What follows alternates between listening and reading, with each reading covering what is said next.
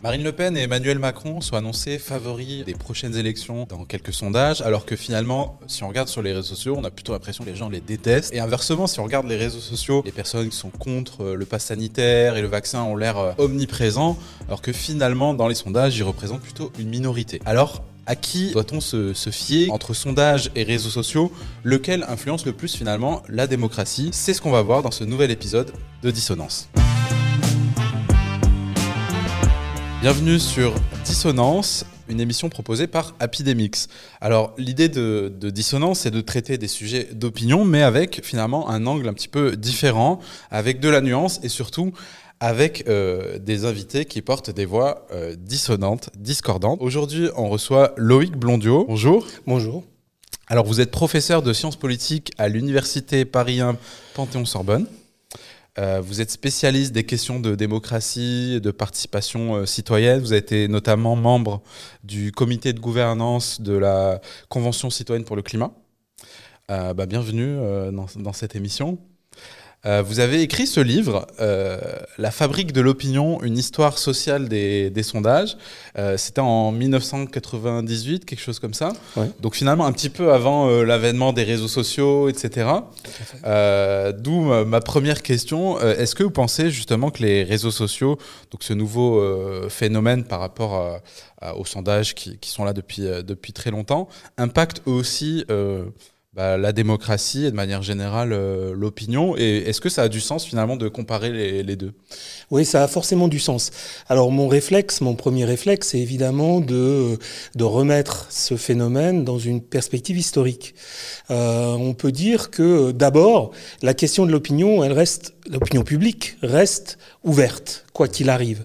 Ou euh, comment définir l'opinion publique, euh, où la rencontrer, comment la mesurer, c'est une question qui euh, euh, produit nécessairement des euh, visions, des interprétations, des méthodologies contradictoires. Donc on ne peut pas dire aujourd'hui que l'opinion publique, ce sont les réseaux sociaux. Comme on pouvait dire il y a quelques années, l'opinion publique, c'est ce que mesurent les sondages. En fait, il y a une illusion à penser qu'effectivement l'opinion publique se situerait quelque part. Mais je pense qu'il est intéressant d'analyser les réseaux sociaux comme un nouveau moment euh, dans lequel finalement euh, l'approche de l'opinion publique se redéfinit. Alors très grossièrement, je pense qu'il y aurait des nuances à apporter à ce schéma historique.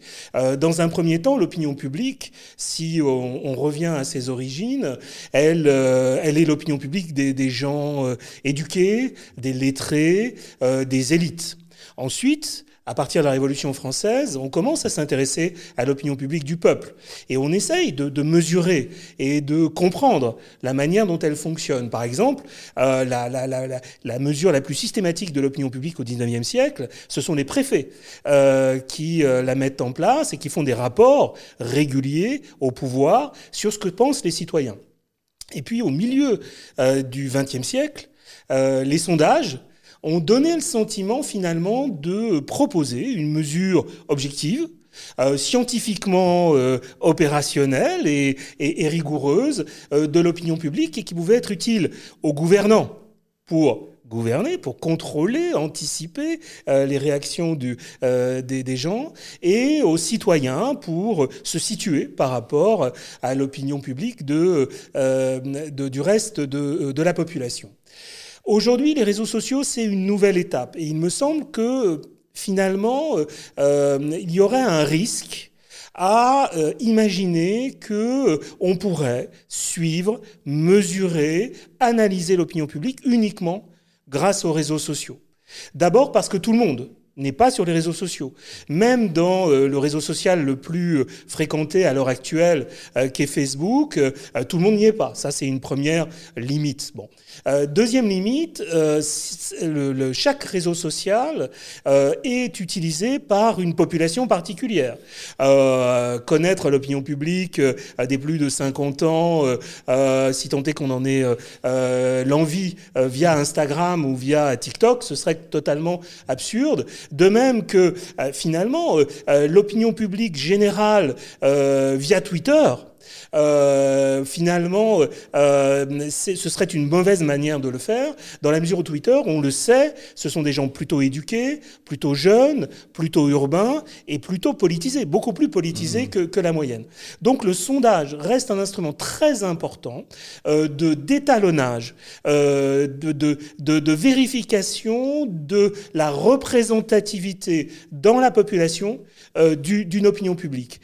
Et, croire finalement que, que, les réseaux sociaux euh, traduisent euh, cette opinion publique, c'est une illusion. Et finalement, il y a un deuxième élément qu'il faut prendre en considération. Euh, on peut avoir la tentation de penser que l'opinion publique qui s'exprime à travers les réseaux sociaux, c'est une opinion publique spontanée alors même que l'opinion publique qui est recueillie par les sondages serait une opinion publique beaucoup plus formatée parce que on répond aux questions du sondeur et on sait très bien qu'il y a une influence du format de la question, euh, des mots utilisés, euh, du rôle de l'enquêteur euh, sur, sur la réponse. Or, si on regarde bien la manière dont fonctionnent les, les réseaux sociaux, d'abord il y a un certain niveau de formatage, quand même. Hein, euh, euh, voilà, ça n'est pas une forme de, parole libre. Euh, il y a des, possibilités aussi d'instrumentalisation des réseaux sociaux pour promouvoir de manière artificielle un certain type d'opinion. Hein, C'est le fameux phénomène de l'astroturfing dont parlent les anglo-saxons. Comment créer des campagnes d'opinion à partir de rien, de, manière complètement artificielle, en utilisant des bots, en utilisant euh, des, des, des, armées euh, euh, de d'internautes qui vont se coordonner pour produire telle ou telle opinion.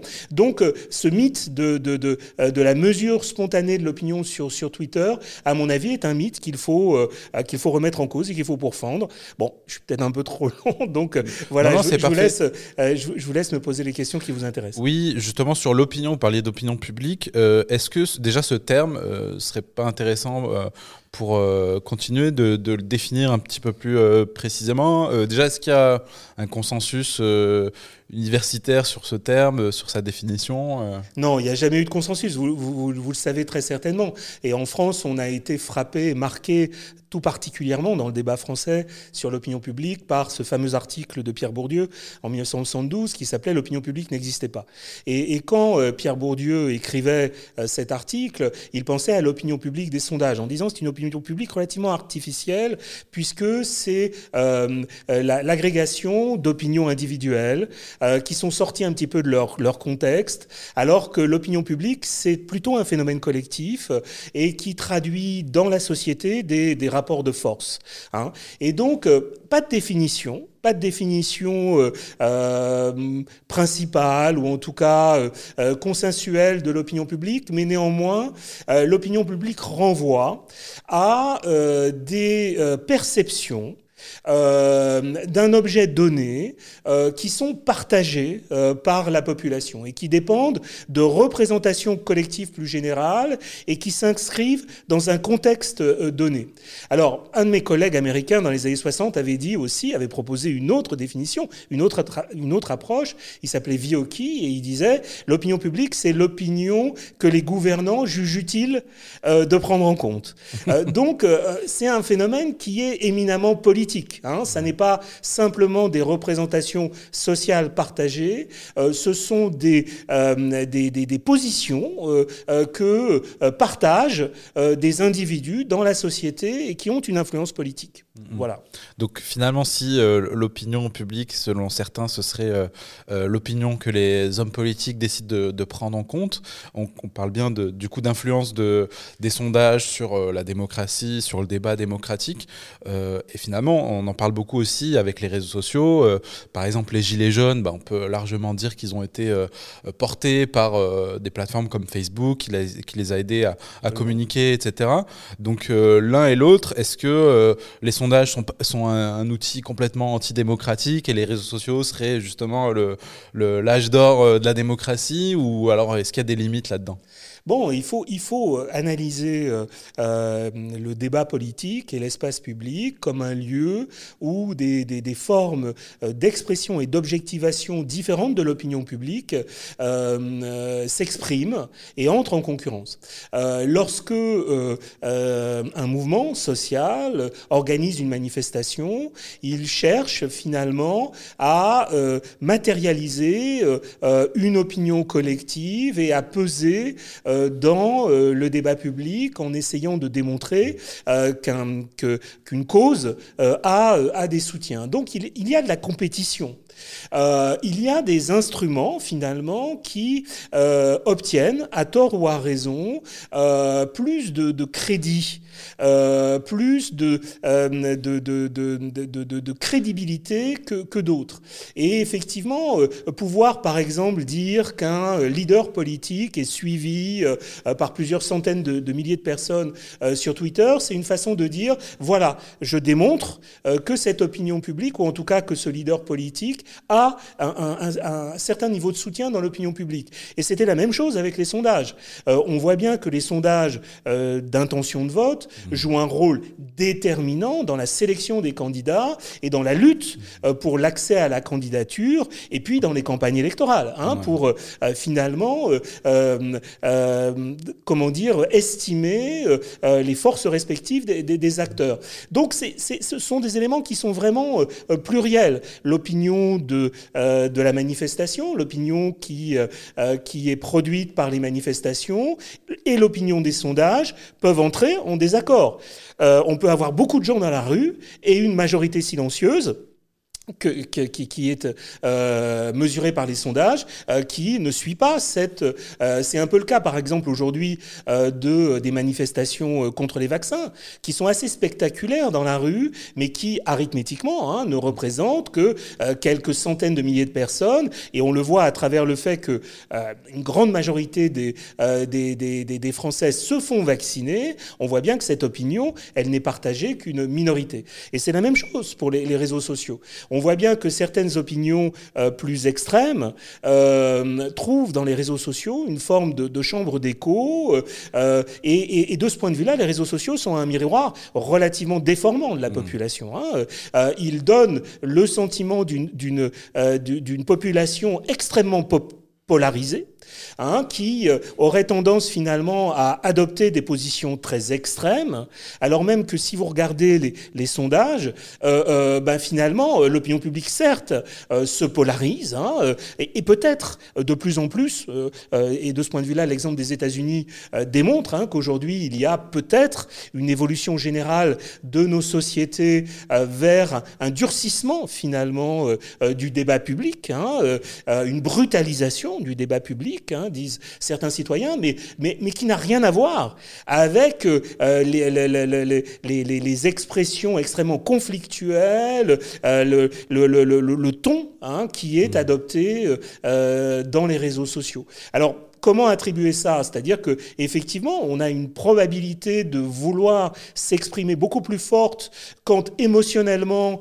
ou euh, idéologiquement on, euh, on, est dans des positions euh extrêmes. Donc ça, c'est un premier point. Et puis deuxième deuxième élément, les mouvements extrémistes ont perçu la mmh. possibilité que leur offraient les réseaux sociaux hein, de d'agir sur l'opinion publique et donc ils agissent plutôt en meute Hein, avec des, des, campagnes euh, qui sont relativement euh, euh, organisées. Donc ce sont les, les raisons qui laissent à penser que les réseaux sociaux euh, déforment, euh, déforment l'opinion publique. Parce que j'ai l'impression finalement qu'on aime beaucoup les réseaux sociaux parce qu'ils nous renvoient toujours une opinion euh, qui nous correspond. Parce que les algorithmes sont programmés pour ça, pour, pour nous envoyer des articles qui vont, qui vont correspondre à nos opinions déjà établies. Alors que finalement, les sondages, on les aime pas beaucoup parce qu'au contraire, ils vont nous montrer des fois une vérité qu'on n'a pas envie de voir. Oui, vous, vous, pointez là des, des, des, des mécanismes, des, euh, des, logiques qui sont euh, propres aux, réseaux sociaux. Les réseaux sociaux, finalement, euh, contribuent très fortement à ce que chacun s'expose à des opinions avec lesquelles il est déjà en accord et donc renforce son opinion, hein, et, finalement à ce que ce phénomène de cristallisation des opinions euh, euh, s'opère. Et puis les réseaux sociaux euh, valorisent, mais ça on le sait, hein, un certain nombre d'études l'ont démontré, valorisent les opinions qui tranchent, les opinions qui sont susceptibles de, susciter hein, des clics ou des réactions émotionnelles, et donc tout ça va dans le sens d'une polarisation de l'opinion. Mais je dirais que il en va de même pour euh, aujourd'hui les médias, c'est-à-dire que euh, ce qu'il faut considérer, c'est que aujourd'hui la, la, chaîne de l'information s'est relativement modifiée. autrefois, finalement, le débat public s'organisait autour d'un certain nombre de grands médias télévisuels ou, euh, ou papier, hein, euh, TF1, euh, Le Monde, France Inter ou RTL, effectivement, étaient en quelque sorte les, points de repère hein, de, l'agenda médiatique. Hein. Aujourd'hui, les réseaux sociaux sont susceptibles, alors dans une dialectique et dans un, dans, dans, un schéma qui est, d'un certain point de vue, peut-être relativement complexe, c'est-à-dire que les réseaux sociaux se nourrissent, on le sait, hein, de, de, l'espace public officiel, mais inversement, il y a une tendance euh, des médias traditionnels à euh, aller chercher euh, dans, dans les réseaux sociaux les, les débats, les contenus, les, les, les qui, qui, qui, qui, sont susceptibles, autour desquels ils sont susceptibles de, de, de construire leur agenda. Et ça, c'est dangereux d'un certain point de vue, de mon point de vue. Alors, je ne veux pas porter de jugement normatif là-dessus, mais on peut faire en sorte que certaines euh, polémiques soient hypertrophiées. Et on voit bien comment les, les chaînes d'information continue, en quelque sorte, mmh. euh, se calquent dans leur mode de fonctionnement sur, euh, euh sur euh, les, les, les, manières de débattre qui sont présentes dans les réseaux sociaux, c'est-à-dire le clash, hein, vraiment une sorte de caricature de débat dans lesquels des positions extrêmes, dans un premier temps, s'affrontent sans chercher à dépasser ou à remettre en contexte ces, euh, ces, euh, ces, ces, ces, polémiques, ou en tout cas essayer d'apporter un contenu euh, mmh. d'information qui puisse euh, finalement nourrir euh, la, la, la, la, discussion publique et, et, et, et la démocratie. Donc on est finalement dans un schéma qui est relativement délétère de simplification du débat public, mais auquel participent à la fois les réseaux sociaux ouais. et les médias classiques. Oui, parce que finalement, les médias classiques, c'est eux qui commandent en majorité, j'ai l'impression, les, les, sondages. Et puis, en général, bah, c'est un peu comme euh, le biais de confirmation qu'on peut avoir sur les réseaux sociaux. Eux, ils vont commander en fonction de leur cible et de leur, euh, leur marché. Bon, le Figaro, on sait que c'est plutôt à droite, voilà. Euh, et ils vont poser des questions qui vont aller euh, dans le sens de, de leur audience, quoi. Oui, alors, bon, si on se reporte à il y a, quelques années, il me semble que le, la, la place des sondages dans, les pratiques journalistiques était peut-être un peu plus importante hein, euh, euh qu'elle ne l'est aujourd'hui. C'est-à-dire que euh, ce que vous décrivez comme l'instrumentalisation des sondages afin de, de validation d'une ligne éditoriale, bon, c'est quelque chose qui a pu exister il y a, il y a quelques années années, euh, qui continue d'exister. On voit bien comment euh, euh un magazine d'extrême droite sera tenté de, de, de, de, fabriquer les sondages qui viennent valider ces, ces, ces, positions. Alors, l'élément qui tempère ce, ce schéma-là, c'est la déontologie des sociétés de sondage. C'est-à-dire que dans, dans, dans, la société française et dans la politique française, les, les sociétés de sondage françaises avaient réussi d'un certain point de vue à, à, à, se construire comme une forme de tiers. Euh, alors, je ne vous dis pas qu'elle euh, bah, elle ne se laissait pas quelquefois instrumentaliser, mais avec une, une déontologie professionnelle qui leur interdisait de poser n'importe quelle question, n'importe comment, et donc de, de manipuler l'opinion publique. Bon, euh, aujourd'hui, je pense qu'il y a une, un certain niveau de dérégulation. Alors, il faudrait, il faudrait regarder un peu plus précisément. Hein, et, et, là, je, je, je, je m'aventure finalement mmh. sur un terrain. Il faudrait des données, euh, des, des, données d'enquête un peu plus, un peu plus précises. Mais aujourd'hui, euh, ce qui est euh, peut-être un peu plus, un peu plus compliqué à, à analyser, c'est la manière dont on fait parler l'opinion publique à travers les analyses de, de, de, de, de, de suivi hein, du web et comment on construit finalement des bulles d'opinion publique.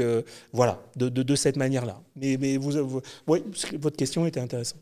Alors, euh, avant de passer à, la suite et de réfléchir peut-être à des, à des solutions, à des alternatives, puisque finalement vous avez euh, participé même à des explorations intéressantes avec la Convention euh, citoyenne pour le climat, etc., je vous propose une, une petite respiration euh, avec un petit quiz avec des infos et des intox. Donc on a trouvé euh, sur les réseaux sociaux, enfin je dis qu'on a trouvé, euh, c'est France Info qui les a, qui les a retrouvés. Vous pouvez d'ailleurs si vous nous regardez retrouver, on vous met le lien de, de, ce, de ce quiz dans, les, dans la description de cette vidéo. donc voilà, des, petites infos. Vous, vous me dites si, pour vous c'est une info ou une intox. C'est deviner. Alors la première c'est Lionel Messi qui met en faillite la compagnie nationale de gaz argentine. À votre est-ce que c'est une info ou une intox? Alors là, je me place sur, euh, sur la position du citoyen lambda. Euh, euh bon, je dirais info. Eh ben non, c'était une intox. Euh, c'était le Garofi, donc le journal euh, euh, parodique, qui, qui avait écrit un article selon lequel cette société aurait décidé de réduire de 1% la facture de gaz des Argentins à chaque but de Lionel Messi et du coup qui aurait fait faillite parce qu'évidemment il a, il a une grande qualité sur le terrain. alors deuxième, deuxième question, un cycliste amateur de Calembourg roule 1000 km pour faire le trajet de Parla à Moncu à votre avis, est-ce que c'est une info ou une un tox, euh, voilà. Eh ben, c'était une info. voilà, il s'appelle Jean-Charles Loeb et il a fait le trajet euh, pour l'amour des, des calembours. c'est très bien. Alors, Bercy condamne le manque de patriotisme des conducteurs qui freinent à l'approche des radars. Alors, à votre avis, est-ce oh, qu'on bah est sur une info C'est une info, ça, oui. C'est une intox. Ah bon. Ah, bah, c'est pareil, c'est le Garofi, euh, le Garofi qui, euh, qui a écrit cet article au moment où justement il y avait un gros débat sur la présence des, des radars sur les, les, routes de France. Alors, dernière, euh, dernière question info ou intox. En Chine, un zoo ferme ses portes après avoir fait passer un gros chien poilu pour un lion. Euh, info, allez. C'est une info, voilà. Bien joué. Effectivement, et c'est un garçon de 6 ans qui s'est aperçu de la, supercherie au moment où le roi de la jungle a aboyé. Voilà. D'accord. Bon. Bon, merci euh, pour. merci de m'avoir fait passer pour. Ça va, vous avez, vous avez euh, au moins la, moyenne. voilà, voilà c'est bon. Alors, pour, euh, pour continuer, je vous propose de passer bah, sur la partie un petit peu plus euh, euh, d'ouverture à des solutions possibles, bah, justement pour aider le débat démocratique et la démocratie de manière générale. comment se sortir un peu de, ce paradigme entre les réseaux sociaux et les sondages? Est-ce que finalement il y a peut-être un nouveau réseau social qui pourrait euh, euh, nous aider à avoir un, débat plus sain euh, Est-ce que vous avez des idées là-dessus? Disons que les, politiques de, régulation du débat public sont des politiques qui sont extrêmement compliquées à, mettre en œuvre. On le voit bien avec les lois ou les projets de loi actuels sur la, régulation du, du net. on voit bien que qu'on est sur une ligne de, de crête, on est sur voilà, sur une falaise et on peut tomber euh, très, euh, très facilement hein, dans euh, la,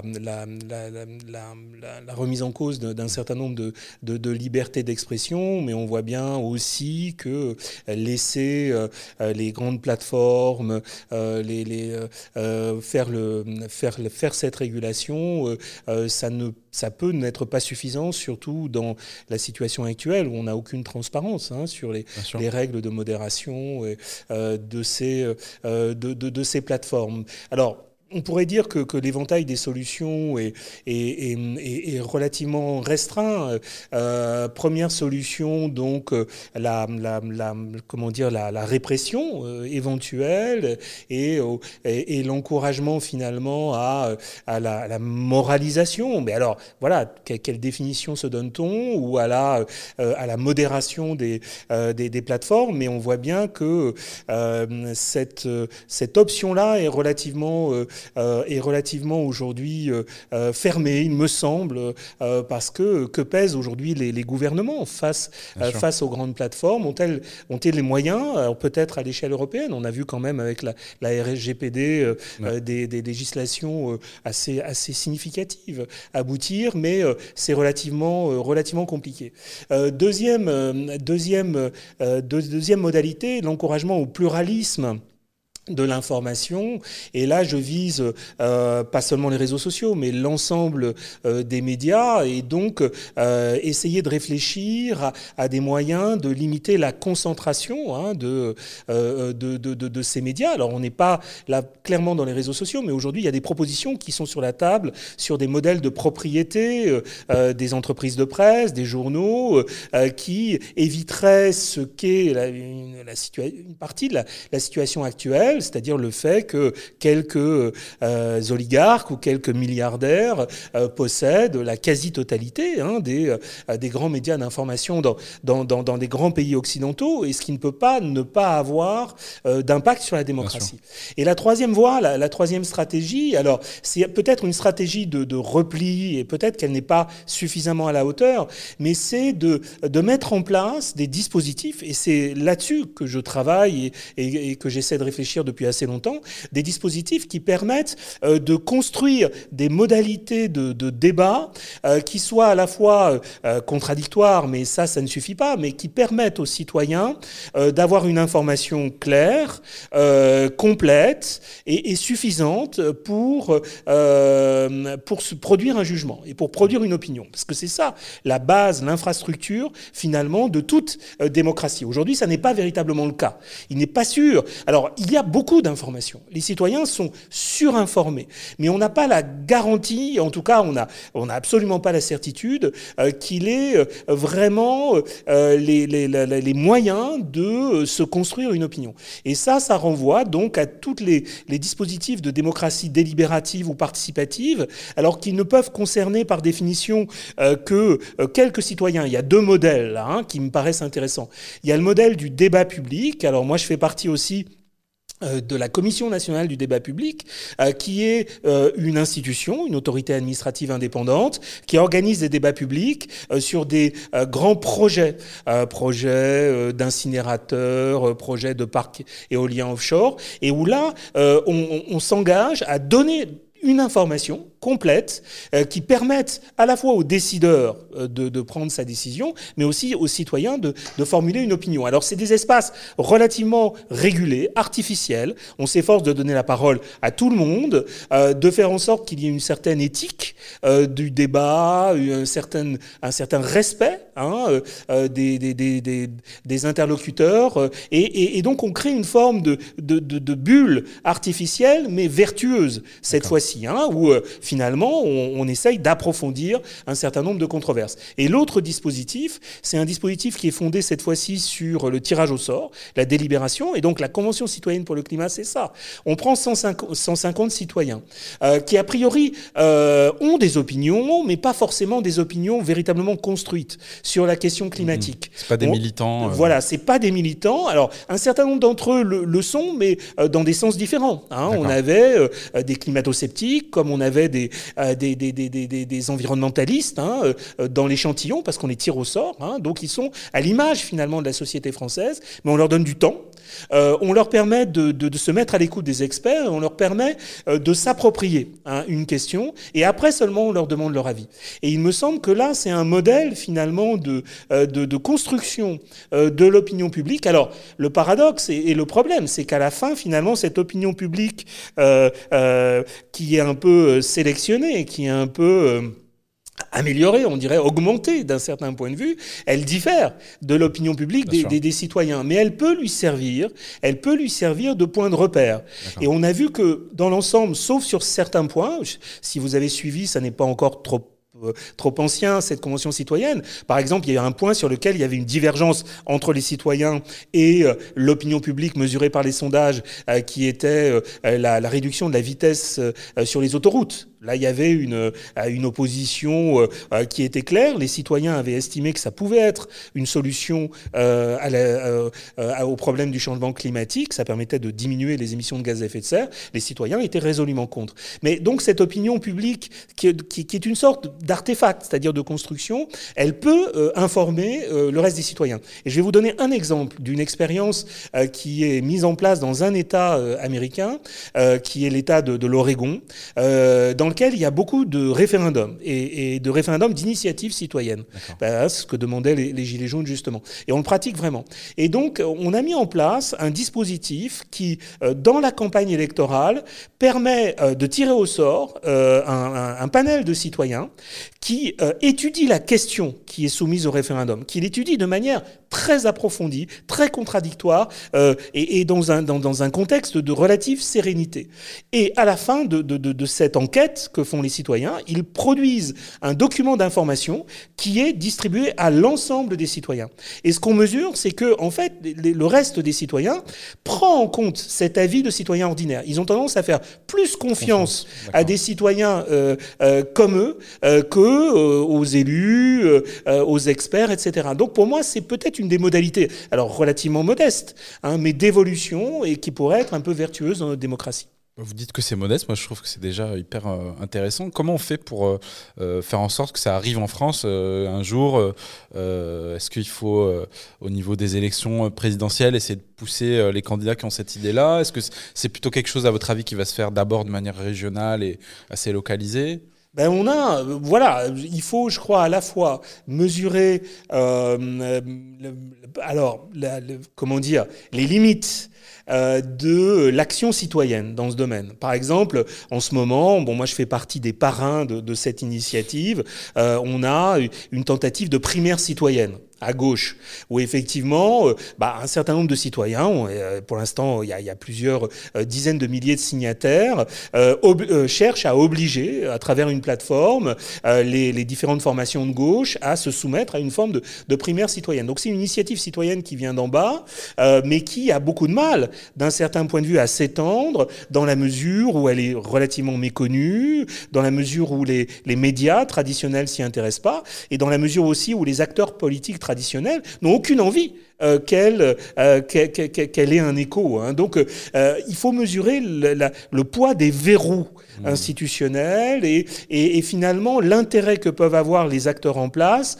à, à, à, maintenir un certain nombre de, de, règles du jeu. Donc, quand on est soi-même citoyen, euh, il y a peu de choses qu'on puisse faire, mais simplement relayer, informer, euh, euh, porter des, des, des, tentatives de, de, de, de transformation, d'innovation, d'innovation de, de, ce type. Mais vous avez tout à fait raison. Euh, L'issue, elle, ne peut être qu'au travers d'un euh, changement euh, politique, euh, qu'au travers d'une situation dans laquelle les citoyens mettent tellement de pression pour que le système change que les élus ne puissent pas faire autrement que de le changer. La Convention citoyenne, c'est exactement ça. Les Gilets jaunes ont, exprimé une demande de démocratie extrêmement forte et une critique de la démocratie représentative ou du gouvernement représentatif extrêmement forte. Et le pouvoir n'a pas pu faire autrement que de faire quelques concessions. Alors, c'était pas le référendum d'initiative citoyenne, il a fait la convention citoyenne. Bon, on, peut en juger des résultats. Ils sont, euh, ils sont un tout petit peu euh, insuffisant au regard de ce qu'était l'ambition de départ. Et moi, je, je, suis, je ressors un peu déçu et, frustré hein, de, de, de, de, cette expérience. Mais néanmoins, il n'y a que comme ça, hein, que comme bah, par la pression euh, des citoyens, que les choses peuvent changer. La, ma tristesse, hein, c'est que la campagne électorale euh, aujourd'hui euh, s'amorce sans que ces questions de démocratie, ces questions de concentration des, euh, des, des, des, médias, euh, ces questions de, de liberté, euh, d'information, de qualité du débat public soient prises en compte. On se polarise sur des questions euh, comme l'identité, comme l'environnement, euh, bon voilà, comme la sécurité, mais euh, cette démocratie qui va tellement mal, euh, mmh. personne n'a l'air mmh, d'avoir envie qu'elle aille un peu mieux. Alors pour essayer de finir peut-être sur une note, euh, une note positive, je propose d'essayer de, de, rêver un petit peu euh, à ce monde où, euh, où justement bah, cette façon de, gérer la démocratie serait mise en place avec des, des euh, référendums d'initiatives populaires. Euh, qu'est-ce que ça donnerait concrètement dans notre vie quotidienne euh, En quoi ça, nous aiderait Par exemple, là, sur la question du, du, vaccin qui polarise énormément, est-ce que ça pourrait aider, par exemple, sur une question comme ça? Oui, bah, bah, effectivement. Imaginons. Ah, bon, d'abord, on a, des, exemples qui sont des approximations de ce, de ce que serait une démocratie plus satisfaisante. Par exemple, il suffit d'aller en Suisse nous, on regarde un petit peu de haut euh, euh, les Suisses, mais euh, en Suisse, que ce soit à l'échelle locale, cantonale ou à l'échelle nationale, les citoyens ont la possibilité vraiment d'influencer les changements constitutionnels, d'influencer la législation, et, la démocratie n'est pas un vain mot, c'est-à-dire qu'on a une possibilité d'influence qui est, qui est beaucoup plus grande. Moi, je crois beaucoup à la promotion d'un droit à l'information et d'un droit à la participation citoyenne. Ça veut dire que euh, toutes les fois où des décisions euh, importantes doivent être prises, euh, chaque citoyen ait la possibilité de participer d'une manière ou d'une autre. Il est la possibilité, il n'est pas l'obligation, mais la possibilité de participer à son élaboration. Ça veut dire par exemple à l'échelle locale, quand une municipalité s'engage dans un projet, dans un chantier, on essaye d'associer les citoyens en amont. Et c'est possible, on a tous les instruments pour le faire. On peut le, faire. Euh, ça peut être euh, finalement créer, moi ce que j'ai proposé avec un certain nombre de collègues, une troisième chambre euh, législative qui serait tirée au sort et qui est en charge l'organisation de débats citoyens, de conventions citoyennes sur des grands... Alors évidemment, il ne s'agit pas de changer complètement la logique de notre système politique, qui reste représentative, mais de permettre finalement une beaucoup plus grande association mmh. de chacun euh, euh, bah, euh, à, la politique et, aux affaires publiques. C'est pas c'est pas complètement une utopie. Mmh. C'est-à-dire qu'on a tout l'outillage pour le faire. On n'a pas la volonté politique, mais tout l'outillage, on peut utiliser le numérique hein, euh, aussi euh, euh, pour le faire. Et, effectivement, je pense qu'on on, va dans cette direction. Malheureusement, il y a des forces contraires. Vous savez, hein, la, réalité, elle est faite de forces contraires. Il y a des forces contraires qui vont plutôt dans le sens de l'autoritarisme. Et à ce jour, on ne sait pas laquelle de ces tendances va l'emporter. Merci beaucoup, euh, Laurie Blondio. Bah, je vous propose de terminer là-dessus. Je vous donne rendez-vous au prochain épisode de Dissonance.